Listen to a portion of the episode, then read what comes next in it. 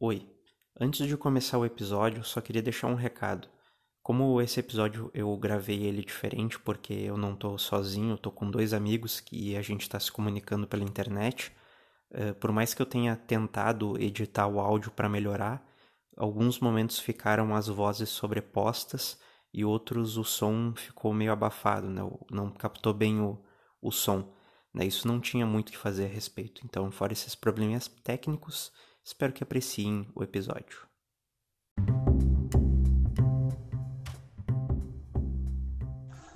Sejam bem-vindos mais uma vez a este episódio do meu podcast Sanidade e Santidade. Hoje quis trazer um tema muito oportuno para a época da Páscoa.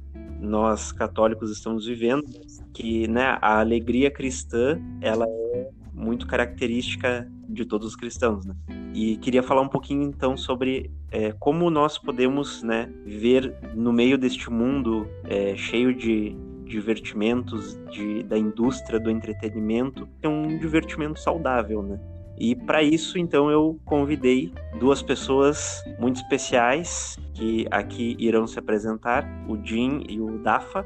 Bom, então, uh, bem-vindos, pessoal. Eu sou o Adrian, também conhecido como Jim.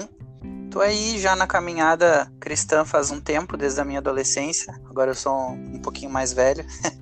Mas uh, comecei na fase da adolescência com, com vida cristã e, e gamer de longa data também. E aí, pessoal, aqui é o Dafa. Se quiserem também por nome é Matheus, então só para não causar confusão, vou manter o Dafa cristão desde nascença. Infelizmente tive um período meio afastado, mas Deus já me chamou de volta e graças a Deus eu posso estar perto dele novamente. E gamer desde pequeno também, sempre acompanhando muitos jogos e a, essa cultura toda. E vocês têm um canal no YouTube, né? Pra se tu me permitir, né? A nossa história é, é, um tanto curiosa, assim, porque uh, uma das coisas que os games nos trouxe foi, uh, por exemplo, eu sou bilíngue por causa dos jogos, e eu comecei a lecionar inglês, e o Dafa foi meu aluno. Então a, a gente se conheceu, ficamos muito amigos, e resolvemos, uh, depois de um tempo, criar um canal. Ele é um excelente editor e, e também um ótimo gamer. Eu acredito ter uma certa habilidade com os jogos já, né? E a gente criou um canal. A gente começou com uma ideia um pouquinho diferente lá para 2016 e ano passado nós começamos o canal que é o Project Zero Gaming no YouTube. E também depois de um tempo, né, a gente nós nos tornamos, digamos, irmãos em Cristo também, né? Ah, bacana. Então, para a gente começar um pouquinho o nosso assunto, eu também é, posso falar um pouquinho da minha história, né? Eu, como cristão, é, comecei uma caminhada, né? Meus pais sempre iam na igreja, me levavam também, né? Se eu não fosse o pau comia em casa.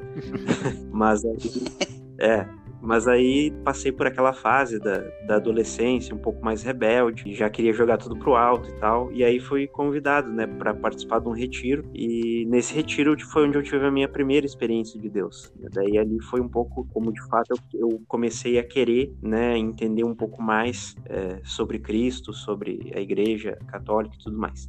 Sou gamer desde pequeno também. Não me considero bilíngue, mas olha, o, o inglês que eu aprendi foi com os videogames, porque o da escola não, não ajudou muito. Hoje até, até é engraçado porque eu tenho um tio que, que mora no, nos Estados Unidos e uma vez ele veio aqui visitar a gente e trouxe uma, uma amiga dele. Eu me dei conta de que eu sabia inglês quando eu vi eles conversando e eu entendia. Aí eu fiquei assim, pá, pior que eu sei inglês mesmo, né? Aí, os, os jogos, os filmes, as músicas, tudo ajudaram, né? a desenvolver isso também. Mas imagina, desde pequeno jogo, jogo videogame. É, me lembro de uma época até, minha, meus pais tinham comprado para mim um Super Nintendo. Ah! bah, na, época, na época era, era top, era top. Bah. E aí eu tinha um, tinha um rapaz que morava no, no, mesmo prédio que eu, e aí ele foi se mudar e ele me deu um Master System que ele não usava mais. Nossa. Bah, tinha aquele joguinho do Rambo que a gente jogava com a pistolinha. Bah, era, era muito legal. E aí eu não me lembro como que foi parar comigo um Mega Drive. Então tinha três videogames. Tipo, eu tava eu era muito realizado. Nossa, eu era a criança mais feliz. que tivesse muitos jogos né, em cada um, mas bah, eu era muito feliz. Ah, mas tendo três, e... três consoles ali à disposição para jogar qualquer um a hora que quiser ali, não, não precisa nem de muito jogo. Tem três consoles ali. É. é, e a gente regula mais ou menos de idade. Nessa época, o, o Super NES e o Mega Drive era, nossa, assim, era o top de linha, né? Sim. Incrível. Sim, né, o, até, até quando, quando meus pais conseguiram comprar o, o Super Nintendo, é, já tava para lançar o PlayStation. Eu acho que eu sou um pouquinho mais novo que vocês, mas o, o eu lembro mais ou menos de assim, pouco tempo depois de eu ter o Play, de eu já ter o, os videogames todos esses. Aí eu me lembro que eu ia visitar o meu primo e o meu primo tinha o Play. E aí eu ficava babando o PlayStation dele também. Show de bola. É, hoje, hoje é, é tudo mais fácil, né? Hoje a gente entra ali na, na Steam, compra tudo virtual. Hoje quem tem um computador emula todos os, é. esses videogames antigos, é, é bem emula, mais fácil. É, lá. Só pra quem é gamer de console, tipo eu, daí o único problema é o preço, né? Ah, sim. um pouquinho muito mais salgado. Sim. Na verdade, eu acho que videogame nunca foi barato aqui, né? Mas é, parece que cada nova geração eles sobem ainda mais o preço, né? Pois é. É, isso aí é um problema que sempre teve aqui no Brasil. Né? Apesar de que teve. Uh, tentaram sair umas leis mais recentes para tirar um pouco o imposto do videogame, não confundir os videogames com os jogos de azar porque os videogames até um tempo atrás era a mesma legislação que os jogos de azar, que os caça-níqueis, né? No fundo é um computador também, né? É um jogo eletrônico. Só que daí é, é uma outra mecânica, né? Daí eles começaram a diferenciar isso para não colocar o mesmo tipo de imposto, né? Não cair numa, numa proibição do videogame é, no mesmo sentido do, do caça-níquel. É, e ainda tem a diferenciação do, do computador, né? O jogo de computador tem um imposto muito menor, que ele é interpretado de uma outra forma, embora ele, ele gere o mesmo produto, mas ele é interpretado pela lei como software, né? Eu ainda espero que isso um dia vá mudar, mas sim, sim. podemos rezar. É.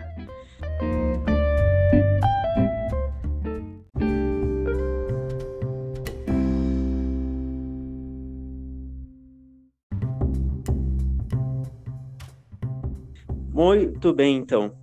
Podemos conversar então um pouquinho mais, né, sobre todo essa, essa, esse mundo do entretenimento, dos videogames, dos filmes, da cultura pop, tudo isso que a gente vê hoje em dia que são coisas que estão muito em alta, né? É, não sei é, em relação a vocês, mas eu penso que hoje em dia muita gente fala assim, como, como nós temos vivido um pouco assim de, de aparências, né? Toda essa questão das mídias sociais, é, como as coisas ficaram muito superficiais, né? E como as pessoas buscam um, o divertimento, assim, muito nesse sentido de preencher um vazio uh, que no fundo é um vazio existencial, né? Então a pessoa busca isso mais como uma, uma distração né, para não precisar olhar para dentro de si, né, não, não ter um momento talvez de reflexão mais profundo e usar isso não como um hobby, como algo que traga uma alegria legítima, mas como algo que dispersa, né, na verdade, é, os nossos momentos de reflexão.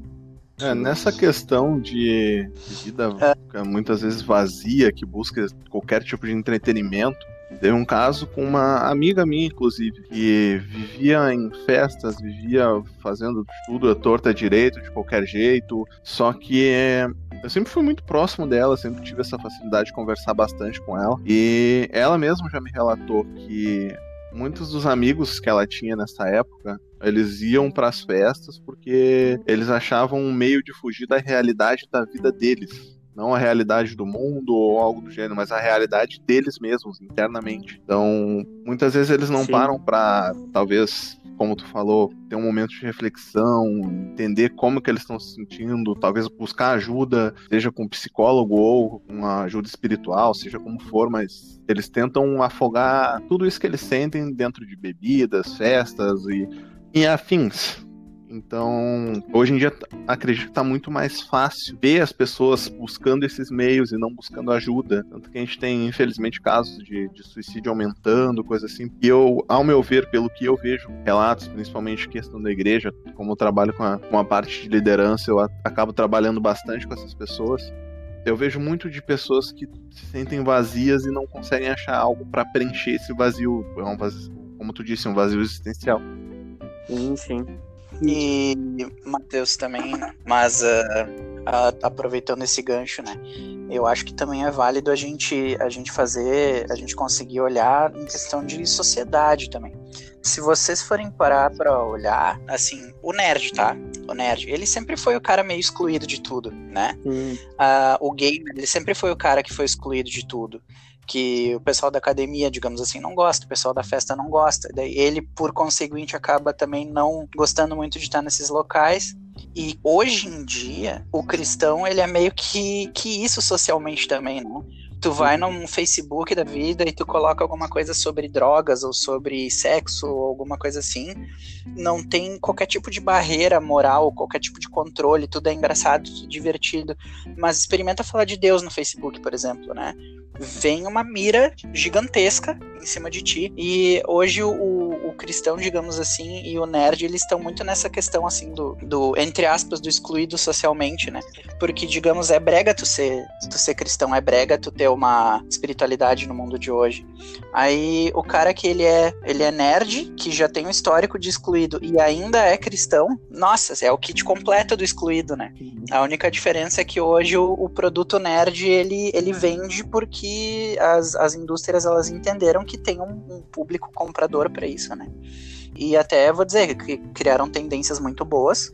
A gente tem produtos de muita qualidade, tipo os filmes da Marvel, os jogos de hoje, tem um mercado bom, né? Mas continua, assim, essa, essa questão do, do, do distanciamento social uh, em, em, relação ao nerd. Só que eu diria que a, o distanciamento em relação ao cristão aumentou muito mais, né? Não pega bem ser cristão hoje em dia. Acho que nunca, nunca pegou, né? Mas hoje ainda muito mais com essa questão de rede social e como é brega. E até acho que vocês também, conversando com alguns amigos que de repente não têm o mesmo tipo de vivência, eles devem ter já dito para vocês que, nossa, cara, tu é cristão, eu, eu achava que tu. Eu já ouvi de pessoas muito próximas que, olha, eu achava que vocês se, se ajoelhavam no milho para rezar. Eu cheguei até a ouvir de uma pessoa que achava que eu, que eu tipo, me, me açoitava, sabe? Essas coisas assim. uh, não tem essa visão. Sério? Não.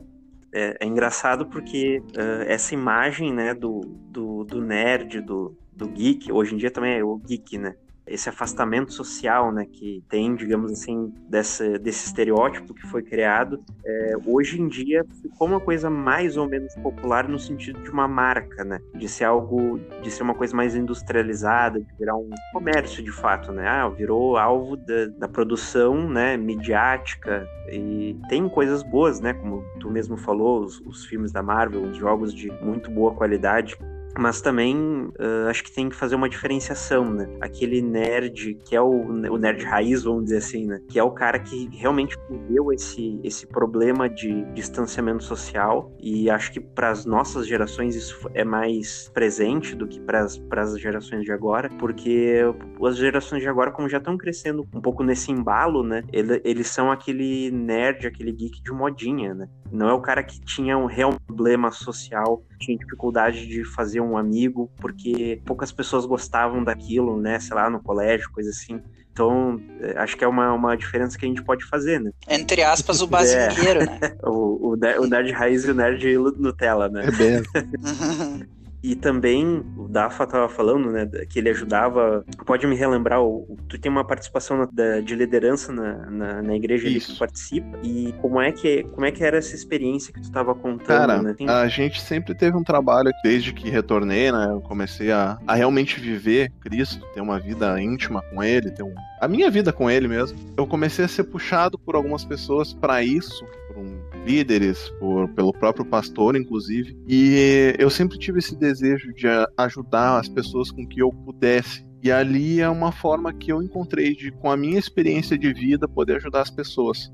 E muitas vezes a gente recebia jovens que por pouco já não estavam no, no meio das drogas, contando pra gente, muitos que se conseguiram uh, se aproximar de mim ali, com afinidade, por afinidade, por se identificar talvez eles começavam a contar as histórias e alguns falavam que na escola eles eram muito excluídos, que eles tinham que fazer coisas que eles não gostavam porque era o que trazia pessoas para perto deles. Por exemplo, como um dos relatos que eu recebi de uma das pessoas, um dos jovens, foi que ele teve que mudar todo o gosto musical dele porque na escola não gostavam do, do que ele ouvia. E ele estava se sentindo excluído, estava se sentindo mal. Ele chegou a um tal ponto de ter o pensamento suicida e quando ele contou isso, eu senti um gelo por dentro, porque as pessoas que excluem, elas não veem que elas podem estar tá até gerando um sentimento de morte dentro de outras pessoas. Então, muitas vezes essa pessoa excluída, ela não sabe o que fazer mais, ela tem que mudar, ela acha que ela tem que mudar a vida dela para agradar os outros. E é bem a questão do, do nerd que, que quer andar com o pessoal que é, vou usar uma, uma gíria bem de velho, mas aquele pessoal descolado, uh, quer andar sim, com aquele sim. pessoal que todo mundo admira, que todo mundo acha, nossa, que, que legal. Aquele padrãozinho de filme adolescente americano, que tem o, a turma dos maiorais lá, toda essa história. E a gente, sim, sim. ali vivendo com, com essas pessoas, a gente vê que eu vejo muito pelas escolas que tem muito essa como eles chamam, é a cultura do, do funk, a cultura do disso e daquilo, que tá muito forte nas escolas. Então, os nerds, pelo que eu vejo, pela minha vivência, eles estão sendo muito excluídos na escola. Mesmo que hoje a gente possa ver que tem tá muito mais fácil acesso a esse mundo nosso, nosso mundo né, de, de gamer, de nerd, como tu mesmo disse, o, o mundo geek, que agora virou essa modinha de geek, que eu acho que o pessoal deveria rever isso mesmo assim, esse pessoal continua excluído, principalmente aqui no Brasil, porque a cultura, entre aspas, no Brasil é totalmente diferente. É a cultura de. aquela cultura mundana de funk, de ostentação, disso, daquilo. E o, o nerd acaba sendo excluído ainda, mesmo com toda essa facilidade, com inúmeros canais do YouTube, por exemplo, como eu e o Dinho, a gente já vem desse, desse meio canal de jogos, canal de notícias e curiosidades sobre o mundo nerd. Mesmo assim, ainda tem muito desse ponto de pessoas se excluírem. Então, ali no meio, na igreja, ali a gente tenta mostrar pro, pro nerd que, mesmo que ele entre para esse mundo cristão, ele não precisa deixar de ser nerd, porque ali ele vai achar uma pessoa que também gosta do mesmo, das mesmas coisas que ele gosta. E ele vai entender que ele não tá excluído, que ali ele vai ter um amigo, que ali ele vai ter o melhor amigo que ele poderia ter, que é Jesus, e vai poder estar com outras pessoas. Então, o que eu vejo da igreja nesse meio, e muitas pessoas não sabem, não, não entendem, que é o ponto que a igreja está incluindo essas pessoas e fazendo elas entenderem que muitas vezes quem está julgando é quem está se sentindo vazio. E a gente, aqui, pelo menos, a gente tenta ensinar a pessoa a não alimentar aquele sentimento de, de ódio, de vingança, de rancor, mas entender que ela tem que amar essa pessoa. Ela tem que amar a pessoa que está muitas vezes excluindo ela, porque talvez aquela pessoa já foi excluída em algum momento. Então, o que a gente tenta passar aqui, principalmente que meu pastor me diz, os meus líderes me dizem, ensinam até hoje, é ensina as pessoas a amar, que o próprio Cristo é amor. Então, a gente tenta fazer as pessoas entenderem que não importa se ela gosta de um, de um filme da Marvel, um filme de super-herói, gosta de jogar, gosta de, de rock, seja o que for ela tem que amar, ela tem que acolher as pessoas e não seguir o exemplo que a gente tem muito hoje, que é de excluir as pessoas que não gostam daquilo que a gente gosta. Sim, ah, muito boa essa tua fala. Uh, pegou bem o, o ponto uhum. que, eu, que eu queria trazer, antes de, de, de chegar no, no, ponto mesmo, né? Para quem não sabe ainda, é, como esse meu canal, né? Eu, eu que sou católico, criei esse canal é, com muito conteúdo voltado para o catolicismo, mas não só para o catolicismo. Né? O Dafa, ele não é católico, mas ele é cristão. Se tu quiser falar um pouquinho qual é a denominação é, tu, Cara, eu sou da Igreja Brasil para Cristo é uma igreja que também que segue mais o cristianismo, não, não muito catolicismo. A gente não tem muito essa questão que muita gente faz essa briga que é questão de imagens, isso tudo. A gente não. No cristianismo aqui, na, na, na igreja que eu frequento, a gente não segue isso. Mas graças a Deus a gente não é aquela igreja que condena a, o ato de ninguém. A gente já, inclusive, muitos aqui acham que questões de placas, assim, é, até afastam um pouco os cristãos que ficam querendo defender uma igreja e não se voltar para para Cristo. A gente aqui é mais uh, focado na, na Santa Trindade, que é Deus, Jesus e Espírito Santo. E, cara, eu vou falar da, da, minha experiência, do que eu vejo, que acontece bastante com os meus líderes, que é pessoas de fora, principalmente, falando que a gente tá errado porque o, o católico que tá certo, ou falando que o católico tá errado porque o cristão que tá certo. Cara, que eu tenho aquele orgulho de, de ver que a minha igreja, líderes, os pastores, eles seguem é cara, ama acima de tudo e o Deus é um só. Então, independente de, de quem acredita em santos, quem acredita nas imagens, seja o que for, a gente não tá aqui para julgar porque não é nosso direito. Deus é um só e é isso que a gente acredita. Deus é um único para todo mundo e todo mundo que ora, que reza para falar com Deus, está falando com Deus e não é, seja lá qual for o Deus que inventem. Nosso Deus é único, é o Deus com D maiúsculo e é isso que a gente acredita.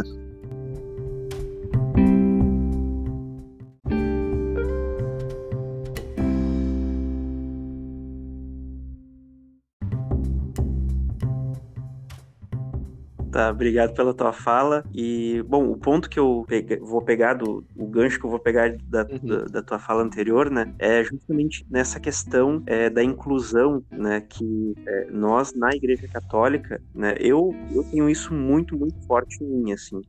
A, a gente sempre tem umas ovelhas negras assim que brigam, né, com, com os outros. Mas eu tenho muito forte assim em mim essa coisa da, da inclusão, é, porque eu sei o que, o que é me sentir excluído também. Né? E eu consigo ver assim, tanto na, dentro da Igreja Católica, também como é, eu estudante para padre, né, uh, essa essa coisa de há espaço na Igreja para todos, né? e entre nós também, né, cristãos de todas as denominações, né? Sempre há essa esse sentido de amizade que é algo que nos une, a, a fé em Jesus Cristo e essa essa amizade natural que surge, pode ser da maioria, pode ser de minoria, pode ser da, da um gosto impopular, mas igual é, é possível ter essa amizade, né? Então, acho que esse é um ponto bem, bem forte, assim, que para mim é muito forte isso, muito característico da minha personalidade também acho que a gente poderia né, falar um pouquinho mais, talvez, sobre é, esse ponto, o quanto o, o, os próprio, a própria indústria do entretenimento, né, quanto o, os jogos, os filmes, o, um, até mesmo um, um, esporte, em certo sentido, pode né, ter essa capacidade de inclusão e de união, né, de, de criar uma relação de amizade né, que seja, de fato, uma boa amizade, né? Que seja uma boa referência, né, que faça as pessoas é, conseguirem crescer na, na sua maturidade, na sua consciência. Então, uh, Matheus, até aproveitando o gancho do, do tópico anterior, assim, uh, eu, eu também posso dizer que a minha vida na igreja, ela fortificou, digamos assim, a partir do momento que eu entrei na minha adolescência, porque eu era aquela criança que fez, fez todos os, os retiros de igreja para crianças e tal, mas embora eu, eu não achasse chato, como eu, eu ouço um relato às vezes das crianças que muitas vezes vão por obrigação, não achava chato, mas entendia muito bem, fui uh, entendendo com o tempo. Fiz uh, o Onda, famoso para as crianças, e ainda eu acho que não era bem o meu não tinha me achado bem. Aí passou um tempo, eu acho que naquela, naquela fase dos 11, 12 anos, assim, todo mundo começa a questionar e querer entender o mundo e querer entender o conceito de Deus. Eu, eu nunca, nunca aconteceu, assim, de eu ter tido aquela fase ateísta, assim, de não acreditar, mas o pessoal quer mais pensar nessa questão da religiosidade e tal, até que eu fui pro CLJ e foi por um detalhe que tu comentou antes, justamente da questão da inclusão. Foi um lugar onde eu fui muito bem recebido. Eu fui num convite por uma amiga e fui, fui muito bem recebido. Posso dizer, até assim, o pessoal da nossa cidade sofreu um bullying raiz, né? Sabe o que é sofrer bullying mesmo? Até porque quando a gente era pequena não tinha uma denominação de bullying como tinha hoje. Eu sofri bastante isso no colégio e quando eu fui para a igreja no CLJ, foi a primeira vez que eu não tava sentindo isso. Eu tava lá e as pessoas estavam gostando da minha presença pelo simples fato de eu estar lá. Queriam me conhecer, não tinham rótulos, não até não estavam uh, preocupados se eu era o cara que era nerd ou não era nerd. E eu, puxa, estou sendo aceito aqui. E aí comecei a estudar e comecei a, a frequentar mais o CLJ e assim começou uma, uma trajetória de, de longuíssima data, sabe? Me ajudou muito. E até eu diria que me ajudou para muitas coisas, por exemplo, para ser professor, para buscar estar perto dos alunos, para buscar ter essa interação, essa proximidade deles. para entender o mundo nerd também e, digamos, saber ter os nossos limites. Porque, que nem eu falei antes, assim, eu acho que num nível social, hoje, por exemplo, a gente tem muita informação e a gente tem muita desinformação, né? Eu comento muito até com, com o Dafa que é, tipo, a, gente tem, a gente tem informação demais no mundo hoje e a gente não sabe o que fazer com ela. Então, uh, ah, para te conseguir fazer, por exemplo, fake news para uma pessoa, para te poder falar notícias ruins da igreja, rumos absurdos que a gente tem que ver na internet, uh, sabe, de, de coisas assim para pegar pesado mesmo. E no mundo gamer, a gente ainda, hoje, 2020, a gente ouve absurdos do tipo que se tu jogar Mortal Kombat, tu vai virar um assassino, sabe? A gente ainda tem que aguentar esse tipo de notícia. E aí eu digo assim, tá, então o problema é, é conhecimento dessas pessoas, né? E na verdade não, né? Se vocês forem ver, tem muita gente dentro da igreja e tem muita gente nerd por aí eu não conheço um nerd que não seja bem instruído. O nerd tem muita inteligência, eles são pessoas instruídas e quando querem seguir o caminho de Deus, não é por uma questão de lavagem cerebral, como a internet adora vender, né? Eu nunca fui atrás dessa questão de lavagem cerebral, tenho certeza que vocês também não. E muito pelo contrário, só a gente sabe quanto a gente estuda e a gente tem que se preparar não é uma questão de falta de inteligência. É, vejo da forma oposta. É por querer conhecer que a gente é tão insistente nisso, de querer estar próximo de Deus, de saber que é salvação. E o mundo nerd, eu acho que é um, é um trato de personalidade natural daquela pessoa que é, que é naturalmente instigadora, que quer, quer se aprofundar nos assuntos, sim, né? Sim, sim. É, foi, é, é, bem interessante isso, porque na, na, um pouco da, da minha caminhada eu posso dizer que foi assim também, né? Porque quando eu tive a minha primeira experiência de Deus, que eu fiz aquela parada e, opa, algo errado não está certo, e aí eu comecei a, a, me indagar, né? Não, mas quem realmente é Deus, né? Que história é essa? Né? Aí eu, foi quando eu realmente comecei a me preocupar com essas questões. E aí já fui, né? Eu, não, já vou no, na, na raiz da questão, né? Vou, já vou pesquisar ah, mas falam isso e aquilo da igreja. Pô, vou pesquisar os assuntos mais pesados também, já vou descobrir o, o que, que é a coisa né, no, no cerne. E aí fui, fui indo, fui indo, fui indo, e né, hoje tô, tô numa, numa caminhada vocacional aí. Esse é o meu sétimo ano já de seminário. Estou me preparando para ser padre, né? No início, tipo, foi super uma indagação, assim, também, né? Foi uma coisa muito do, tá, eu quero saber o que que, que, que tá rolando, que história é essa que, né, estão falando disso, isso é, é, realmente isso, tá, tá, tá, e, e pesquisei um assunto atrás do outro e fui, fui descobrindo as coisas, né, por mim mesmo, né? Eu passei a ter, fazer os julgamentos a partir daquilo que eu fui descobrindo, né? e não só deixar levar por, pela, por essas opiniões, nessa né, essa quantidade de informação, né? Como tu disse, muitas vezes se chega para nós é gritado né, nos nossos ouvidos e a gente fica meio perdido, né? Porque é, é a gente não, não tem essa noção no início, né? O, o jovem dinâmico que está por aí, né? Não tem essa noção da dimensão que é, né? A, gritaria que fazem, né? Ah, porque Deus não existe, porque isso e aquilo, tá, tá, tá. O, aqueles filmes do Deus não está morto, aqueles filmes eu achei bem interessante, assim, o primeiro, né, já aparece, aparece ali na, na faculdade toda aquela situação, né, depois no, o segundo na escola, já tá, acho que tá pra lançar ou já lançou o terceiro também, e, e toda essa desinformação é, é, gritada em cima da gente, que não deixa, né, é, a gente ver a, a, a, informação verdadeira, que, que de fato é, a gente tem que buscar, né. E, tu me permite o gancho, Matheus, até nessa, nessa questão da, da informação que tu falou. Hoje, se a gente for olhar, né, nós somos um mundo em que basicamente tu quer vender produto. Assim, vender produto o tempo todo, né? Tu tem que vender um filme novo, tu tem que vender um produto novo, tu tem que vender um celular novo, um app novo e tal. E nós somos pessoas onde todo mundo já teve essa sensação que parece que a gente não tem mais 24 horas no dia, né? A gente não tem mais tempo de fazer tudo. E isso, logicamente, tem um reflexo. Até assim, cientificamente falando, o jovem, o, ser humano no geral, mas principalmente o jovem, ele é cada vez mais ansioso, ele é cada vez mais inquieto, ele é cada vez mais deprimido. Que nem o Dafa falou antes, as taxas de suicídio vêm aumentando abruptamente. As pessoas não estão tendo tempo para se dar tempo. E aí tu vê um monte de produtos assim chamando a tua atenção e não, não, tu tem que consumir isso aqui, tu tem que consumir isso aqui. Até o videogame, querendo ou não, que é no caso da gente assim, a gente também passa boa parte do tempo concentrado nisso. Mas aí tu chega para um jovem que no mundo de hoje, que ele não tem tempo para nada, digamos assim, e o tempo que ele tem de lazer e para descanso é informação atrás de informação e não tem descanso. E tu vai chegar para uma pessoa assim, dizer que ele tá tenso e que ele tá com uma série de problemas, que ele tem que parar e procurar um psicólogo, que ele tem que uh, ter a espiritualidade dele. É difícil, sabe, o jovem assim sair desse monte de engrenagens rodando e querer procurar uma, realmente uma espiritualidade ou até ajuda psicológica, né? Hoje a gente sabe que muitos dos casos de suicídio ou doenças assim psíquicas mais graves podiam ter sido evitadas com terapia ou medicamento e também com espiritualidade. É complicado, né? A gente tá num mundo muito ansioso.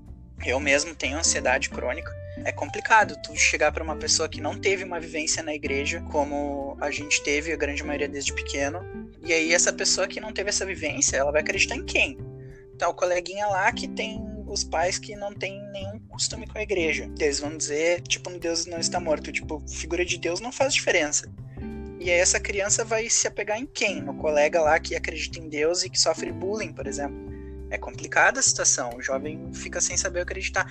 E até vou dizer, o, o pré-adolescente, o adolescente assim jovem, ele tem uma, uma grande dificuldade até em perder a vergonha de dizer que ele está, por exemplo, frequentando um grupo de jovens na igreja, porque ele sabe que isso é um, vai ser um motivo de bullying, até eu diria de perseguição depois, porque vocês sabem, a, a gente vira um alvo móvel, né? É complicado Sim. lidar com isso hoje.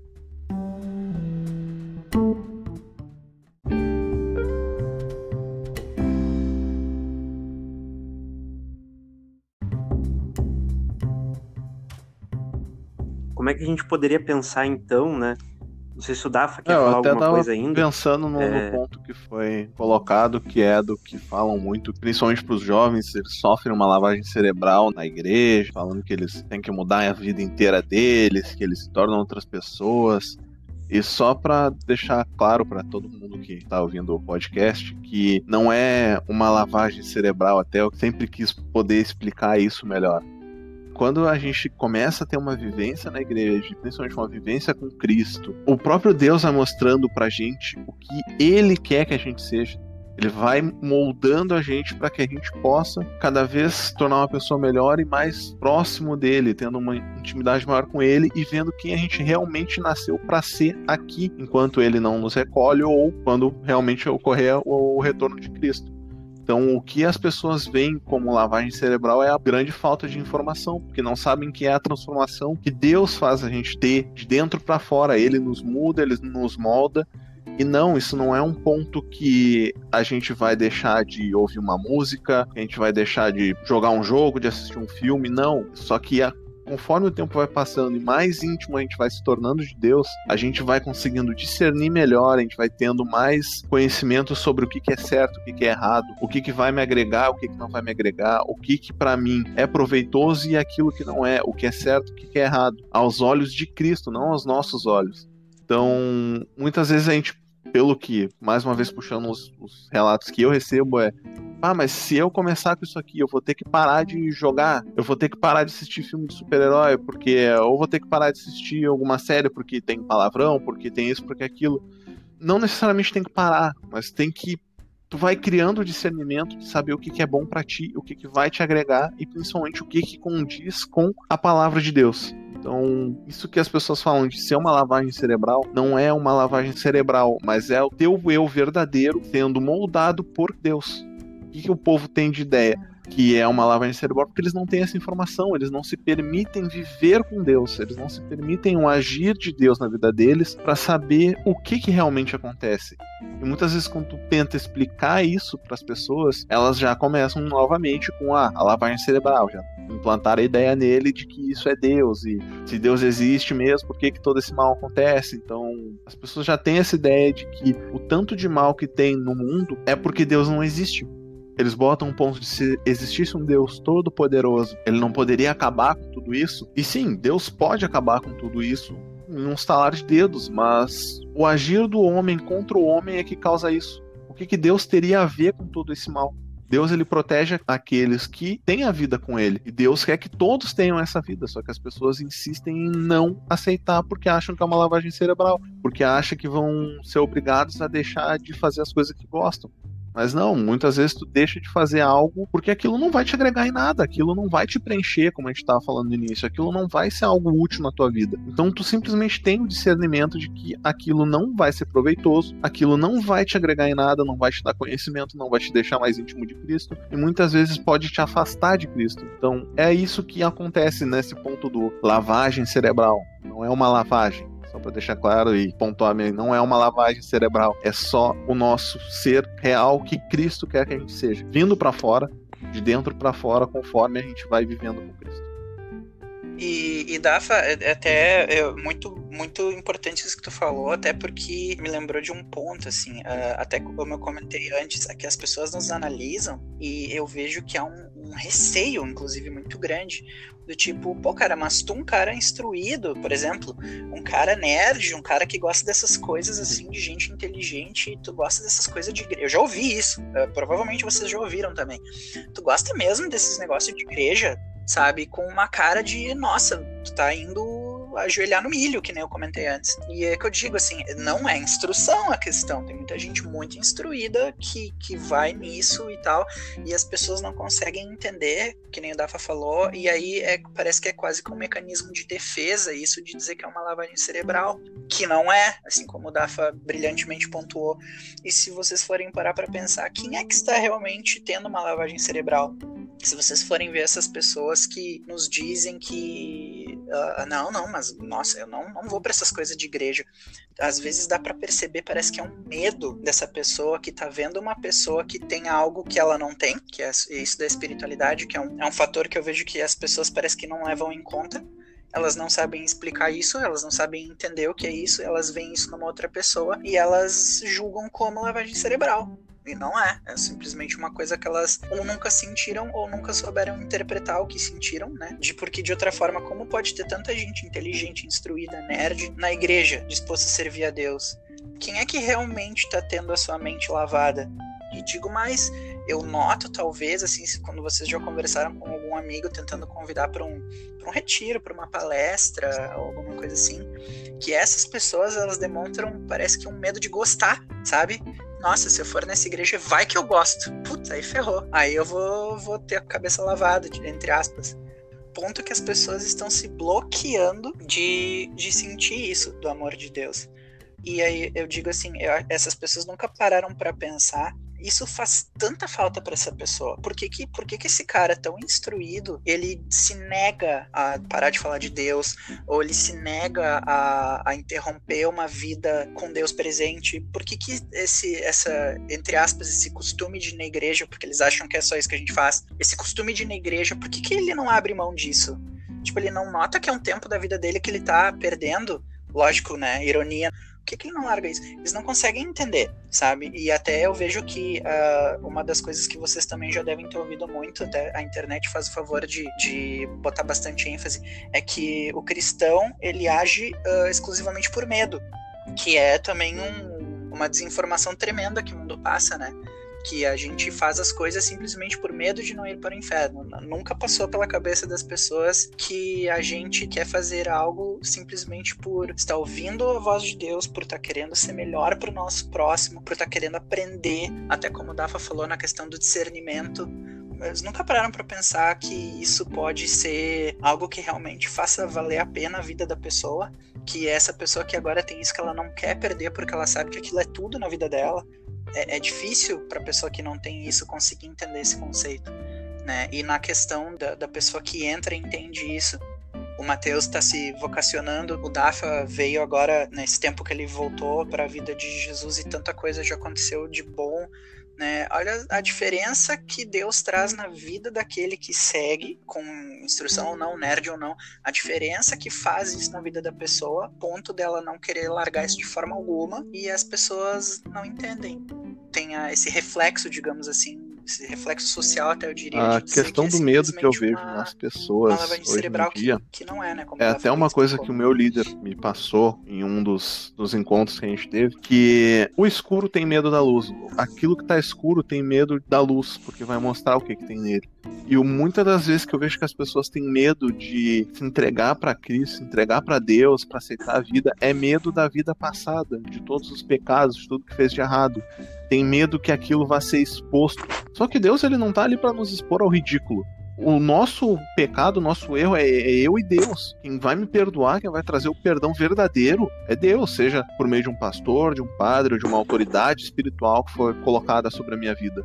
Então, as pessoas têm medo de aceitar Deus, aceitar Cristo, aceitar que Deus exista ou algo do gênero, aceitar essa vida com Deus, porque tem medo que seus pecados venham ser expostos para todas as pessoas.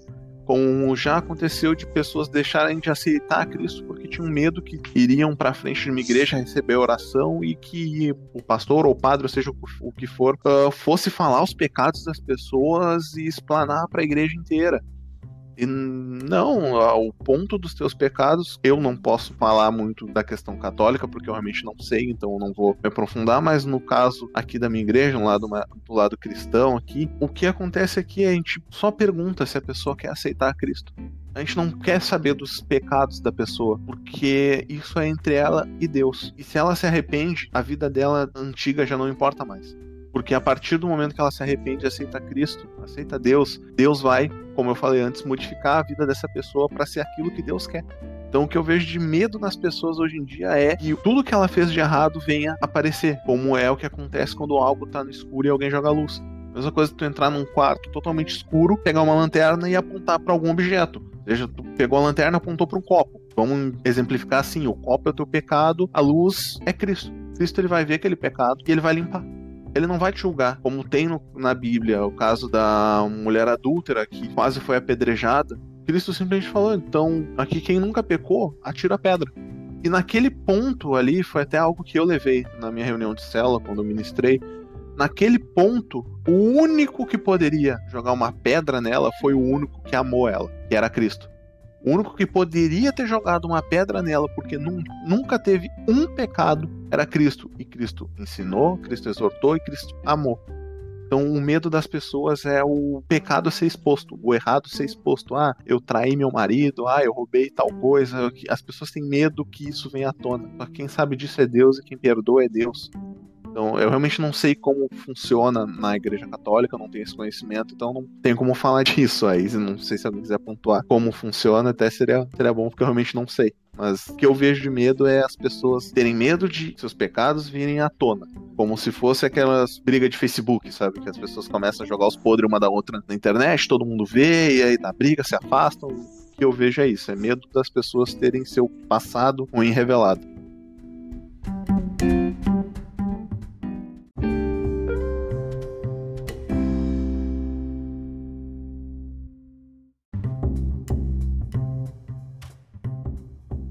Isso é uma, uma visão é, bem interessante que tu trouxe. É, eu, uhum. eu tinha pensado em algo é, semelhante, né, mas não igual. É, um pouco esse medo que as pessoas têm, ao mesmo tempo que as pessoas uhum. têm uma ânsia de se encontrarem e de se realizarem como pessoas, elas têm medo daquilo que elas ainda são, vamos dizer assim, né? Porque a pessoa, quando se encontra com Deus, quando se encontra com Cristo, é, ela sofre uma transformação. E essa transformação, de fato, ela causa um medo nas pessoas. Porque as pessoas, elas ficam apegadas à comodidade que elas já têm, digamos assim, né? aquelas coisas que elas já gostam de fazer elas ficam pensando: ah, mas será que eu vou ter que parar de jogar videogame? Será que eu vou ter que deixar de fazer certas coisas que eu gosto e tá, tá, tá? Claro que essa transformação ela, ela vai ter uma exigência de nós, que é uma exigência própria do amor, né? Mas não é algo que nos transforma em outra pessoa. É mais ou menos aquilo que tu tinha dito antes, né? É o que nos faz sermos nós mesmos, né? A partir daquilo que Deus para nós. Então, a, nós nos encontramos de fato em Deus, né? E aí, mesmo com a, as no os nossos gostos, as nossas particularidades, é, a gente consegue encontrar um espaço que uh, isso, isso não se torna um, um mero divertimento uh, no sentido de uma né, de nós mesmos mas no sentido de fato de é, ser um, uma coisa que a gente consegue aproveitar de uma forma madura, né? um, um divertimento saudável, né? E também uh, eu noto que há um, aproveitando também o que vocês estão dizendo, que há um medo das pessoas, assim, uh, em não querer mudar, como, como vocês disseram, por uma questão de não saber como é que vai ser essa, essa transformação. Isso daí eu já não sei se isso é tão consciente. Eu não sou psicólogo, claro, mas uh, muitas vezes inconscientemente até a gente, a gente não se dá o direito de dar um passo à frente na nossa vida, em qualquer área que seja, por um medo de crescer, sabe? Eu tenho medo daquilo que eu vou me tornar se eu for uma pessoa entregue a Cristo. Então eu tenho medo de perder os costumes que eu tenho por uma simples inocência, talvez, ou ingenuidade, né? Até porque os cristãos em geral nós temos uma, uma forma de viver onde a gente deixa claro que nem tudo que nós formos fazer vai ser prazeroso, que vai completamente de assim de desencontro ao que a sociedade quer, que nem eu falei antes sobre vender produto. Eles querem viver uma sociedade do prazer e do cômodo e do imediato, e a vida em Cristo, ela não, não fala isso, né? Não promete facilidade, promete felicidade. E até tu chegar lá e as coisas onde tu vai ter que abrir mão, isso é, é interpretado muitas vezes de uma forma muito brusca pelas pessoas. Mas e o que que na vida não, não requer esse sacrifício para te amadurecer, para te tornar um funcionário melhor, um pai melhor, um namorado melhor, sabe? Tu vai querer começar uma vida na igreja, mas tu não vai querer amadurecer. Não faz sentido. Só que assusta, né? Assusta. Tu vai querer começar um namoro novo e tu não vai querer saber ceder, ou tu não vai querer saber ser compreensivo com, com uma outra pessoa que às vezes tem costume diferente dos teus. Isso não é fácil, mas nada na vida é. E a igreja é um dos lugares onde eles deixam bem claro: não, não é fácil, não é cômodo, não é confortável. Muitas vezes a gente vai dar, digamos assim, um murro em ponta de faca, mas nós temos Deus, que é muito mais do que qualquer outra recompensa que o mundo vai nos dar, sabe? E aí, essa parte final, ela geralmente não, não chega nos ouvidos porque as pessoas ficam assustadas com o enunciado de antes, né? E que até tu tinha proposto antes, uh, Matheus, sobre a gente tentar achar uma forma. Eu acho que poderia se enfatizar mais essa mensagem o que importa é Deus, né? Ele é a maior recompensa. E que sim, a gente vai ter intempéries no caminho, é natural, como tudo na vida. Né, se chegar uma pessoa e disser que se formou numa faculdade que nunca teve que estudar numa prova, essa pessoa, além de ela ter que ser estudada, ela é uma completa exceção, né? Então não existe, a nossa vida não é assim. O mundo comercial não quer que a gente veja dessa forma, mas a, a recompensa maior é Deus, isso que importa. Eu acho que isso que tem que chegar mais nos ouvidos das pessoas. Muito bem. Então, podemos fazer algumas considerações finais para nós irmos encerrando e agradeço, né, desde já a participação de vocês para poderem estar aqui conversando comigo e colaborando, né, com o meu podcast. E o que, que, então a gente poderia deixar como mensagem né, para as pessoas, para os, os, nerds, para os gamers, sobre uh, esta alegria cristã, sendo né, um, uma pessoa que tem é, gostos muito particulares, ou que talvez ainda se sinta é, meio excluído, ou que ainda tenha um pouco esse medo de ter que passar certas mudanças, que talvez ainda não tenha. É, dado ainda uma, uma, boa, uma boa razão, digamos assim, ou uma boa motivação é, para passar por essa transformação, né? Para abrir o, o, seu coração. Sim, quer começar? Assim. Então, para todo mundo que está vendo essa consideração final, não te preocupa com o eu vou ter que deixar de jogar, eu vou ter que deixar de ouvir minha música. Não te preocupa com esses pontos aqui do mundo, porque quando tu te entrega para Deus, tu já não é mais um habitante desse mundo é um habitante dos reinos dos céus, então tu é um filho de Deus. Então a tua preocupação agora é apenas poder aproveitar da tua vida agora com Deus nela. Então não te prende com o que fulano vai falar, vão te, te dizer, ah, tu, tu, agora vai sofrer uma lavagem cerebral. Cara, quando tu encontra Deus, Deus coloca as pessoas certas na tua vida. Então, independente do que for acontecer, já tá dito na palavra que não vai ser fácil, mas a gente tem o cara que venceu a morte do nosso lado. Então, se ele tá com a gente, a gente não tem que se preocupar com quem vai estar tá contra, porque ele não tem o título de onipotente à toa. Na minha consideração final, para aquelas pessoas que, que querem conhecer ou que têm essa curiosidade, e para os nerds de plantão também, que às vezes têm esse medo. vocês vão ter muitas dúvidas. Isso vai acontecer, isso é normal. A gente tem uma natureza investigativa. Não pensem que quem é cristão obedece a qualquer coisa cegamente, tá? Isso, isso não é verdade. A fé e a obediência é diferente de escravidão. Nós somos servos de Deus, nós não somos escravos de Deus. Nós estamos vivendo isso por escolha. E vocês vão ter dúvidas, vocês vão querer entender os conceitos da igreja e do porquê que na igreja tal se faz isso, por que que vocês fazem isso. Não tenham medo de perguntar. E eu digo mais, se uma pessoa não souber responder para vocês, vai ter outra pessoa que vai ter o estudo suficiente, vai saber responder. E essa pessoa que não soube, muito provavelmente vai estudar para querer aprender também, né? Não existe ninguém melhor que o outro. Existem pessoas inteligentes, existem pessoas maravilhosas dentro da igreja que vão querer ajudar vocês. Se deem o direito de dar esse primeiro passo. E, e Deus vai agir. Deus vai agir e vai mostrar para vocês coisas que é difícil conseguir explicar em palavras, simplesmente, né? Que só quem teve essa vivência vai conseguir entender o que é sentir isso, deixar Deus se comunicar com vocês. Mas não se preocupem, é uma questão é, é uma questão de crescimento pessoal, uma questão de desenvolvimento pessoal, é uma questão de desenvolvimento espiritual. Deus vai agir, ele vai responder as perguntas de vocês e quando tiver algum momento onde parece que vocês não estão entendendo, Deus vai mostrar uma solução. Sempre assim. Não confundam a, a pessoa que segue um caminho na igreja com uma pessoa, entre aspas, moralista, uma pessoa puritana que não permite nada na sua vida dentro da igreja vocês vão conseguir entender de uma forma mais, mais completa, digamos assim, que existe uma diferença muito grande entre puritanismo e retidão. Que nós tentamos viver um caminho de retidão para nossa vida e para a vida do nosso próximo, né? Que é diferente de um puritanismo. Então, permitam-se ter essa primeira experiência com Deus e coisas boas vão acontecer. Muito bem, então, agradeço a todos que acompanharam esta nossa conversa, né, um pouquinho falando sobre a alegria cristã, sobre toda esta indústria do entretenimento que nós temos aí, todos estes desafios que nós temos no mundo de hoje para ter uma diversão saudável é, joga videogame. É, até porque videogame. não, não faz o menor sentido. não é coisa do demônio. O demônio tá lá imprimindo cartinha pra vender numa banca de jornal, né? Então. ai, ai, ai, é isso aí então. Fiquem com Deus. Obrigado pela participação do Adrian e do Matheus, Pudim e o, e o Dafa.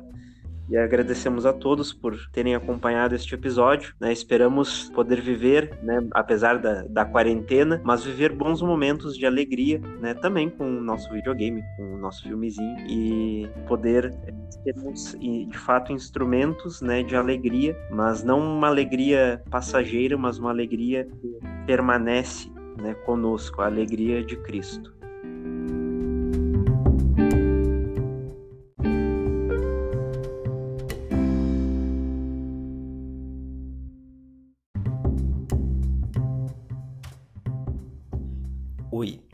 Episódio ainda não acabou. Eu estou fazendo este anexo né, ao episódio, porque eu me dei conta de que eu deixei uma, uma pergunta do Dafa no ar, né? Quando ele falou, pedindo para explicar um pouquinho sobre a relação na Igreja Católica, né? É, do, do pecado e do pecador, como ele tinha exposto é, ali na igreja dele, que ele participa. É, eles perguntam para a pessoa se quer receber a Cristo né, na sua vida e né, o passado já não importa muito. Né? Depois que ela recebe o batismo, já já, está purificada, já recebeu uma nova vida e o que importa é crescer nesta vida nova em Deus. E na Igreja Católica é, nós temos algo parecido, né? Talvez a diferença seja de que nós tenhamos a ideia, né, o conceito de sacramento, né? A graça de Deus nós sabemos que é invisível, né? mas o sacramento ele é um sinal visível desta graça invisível. Né? Então, diferente de um teatrinho uh, em que se faz um rito só exterior,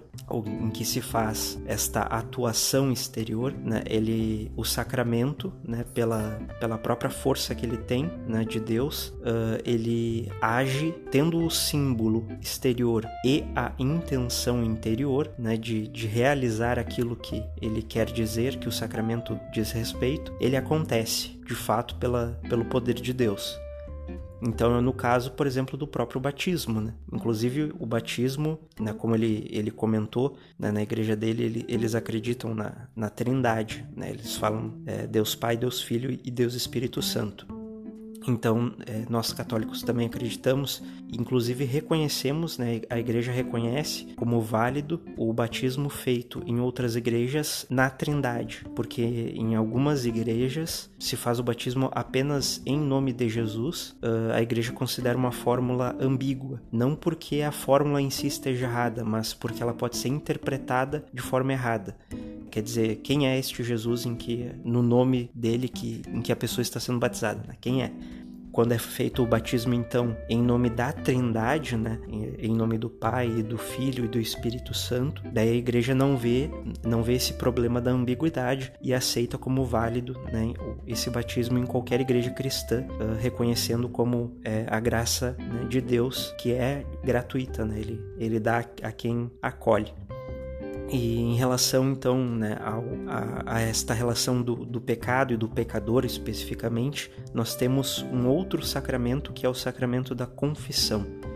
Tão importante quanto o sacramento em si é aquilo que humanamente ele nos traz, porque antes da, da confissão existe o exame de consciência, quer dizer, eu tenho que pensar como está a minha vida com Deus eu tenho me esforçado para crescer nesta vida de graça, né, da graça que Deus me dá. Eu tenho né, feito a minha parte diante dos desafios é, que aparecem na minha vida de alimentar esta relação com Deus e de ver Deus né, nas coisas mais ordinárias também do meu cotidiano este primeiro passo, né, que é o exame de consciência, né, é um pouco este olhar é, para a nossa relação com Deus e reconhecer aquilo que é, nós poderíamos ter melhorado, poderíamos é, ter feito com mais esforço, poderíamos ter deixado de fazer algo errado, nós nesse, nesse exame de consciência nós vamos reconhecendo é, o, as nossas faltas, né, os nossos pecados nesse sentido, né, é, daquilo que nós poderíamos ter feito para agradar a Deus e não fizemos, né, ou daquilo que nós fizemos que desagradou a Deus. Né, em, em, alguns casos, né, é, de tal forma que é, rompeu a nossa relação com Deus. Não no sentido de excluir o batismo, mas de estar respondendo com a minha vida como se eu não quisesse mais é, este dom que Deus me deu. É, o batismo em si não é, é, deletado, né? ele permanece sempre conosco, uma vez batizado, sempre batizado. Mas é, no momento em que eu peco gravemente, a minha relação com Deus se torna outra. Por mais que Deus seja misericordioso, né? Nós não queremos colocar limite na misericórdia de Deus, mas Deus também é justo, né? E Deus então tolera, né, o nosso pecado para sempre nos dando a chance de retornar a ele, mas também, né, existe deve existir um respeito da nossa parte de não abusar desta misericórdia de Deus, né? Não não querer fazer Deus de trouxa, né, levando uma vida de pecado e pensando depois eu me converto, né? Depois eu tomo jeito que Deus vai me perdoar, né? Um pouco nesse sentido.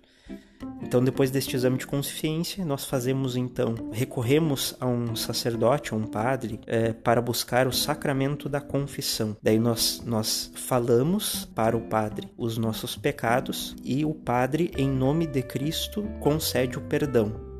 Este sacramento, então, ele, ele acontece desta forma, esta conversa do sacerdote com o penitente, como nós costumamos chamar, eh, de forma que, eh, como o padre é, um, é uma autoridade espiritual a quem as pessoas podem recorrer. Então, neste sacramento, o sacerdote então absolve os pecados em nome de Cristo, né, como autoridade espiritual que lhe foi confiada, e ele dá uma penitência, né, para que a pessoa possa é, buscar se emendar, possa reparar aquele mal que ela fez ou o bem que ela deixou de fazer, para que ela possa também, com esse espírito de arrependimento, crescer na vida com Deus. Né? É uma maneira de restaurar aquela relação que nós rompemos com Deus com o pecado e poder é, usar isso também como um trampolim na vida espiritual, né? poder crescer cada vez mais, né? vivendo este, este espírito de arrependimento daquilo do mal feito e do bem que não foi feito e que poderia ter sido feito, e também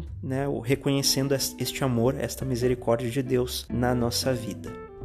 E para ver o zelo que a igreja tem em relação ao sacramento da confissão, uh, porque os padres são obrigados a manter o sigilo do, de quem confessa com eles. Um padre que quebra esse sigilo da confissão, que conta que o fulano, ciclano fez, que pecou e tal, é, ele é automaticamente excomungado, quer dizer, ele é considerado uh, alguém que está fora da igreja, porque pela autoridade que ele foi confiada, né, e ele, ele quebrar este sigilo, coloca ele fora da igreja. É, ele não, não pode mais atuar como padre, né, afastado de qualquer cargo, tá? fora todo o escândalo e a confusão que, que ia dar, né? Claro que diferente, né, no caso de alguém que se pode considerar de fato um pecador público, né, que o pecado já é conhecido por todo mundo e é, às vezes a própria pessoa não faz questão de esconder, né, é, é diferente nesse sentido. Mas o, o, padre que quebra o sigilo é da, da confissão, ele é excomungado, né? ele perde o seu cargo, né? não pode mais exercer o ministério, né? o serviço como, como sacerdote e a penitência que o padre dá para cada confissão, é, ela vai ser direcionada de acordo com a necessidade do próprio penitente, né? Então, se eu né, fui me lá me confessar que eu briguei com meu pai, né, minha penitência pode ser que o padre diga, ah, tua penitência vai ser dar um abraço no teu pai e dizer para ele que tu ama ele, né? Se a minha penitência, meu, vou lá me confessar que eu tive pensamentos suicidas, né? O, o padre vai dizer assim, ah, tua penitência vai ser buscar uma ajuda profissional se tu não tem, ou é, procurar se abrir com alguém, né, que tu confie que, e que vai te ajudar, né, na hora que esses pensamentos vierem de novo. Coisas assim. Então, a penitência sempre é algo que, que ajude espiritualmente, né, e às vezes até mesmo humanamente, né, a penitente. Então é sempre nesse sentido desse crescimento né, de uma relação com Deus né, e com o nosso próximo também. É isso, agora sim eu posso terminar este episódio e desejo a todos né, que possamos viver né, este espírito de alegria, né, sem abusar da misericórdia de Deus, mas vivendo esta felicidade que Deus chama a todos nós para viver junto com Ele.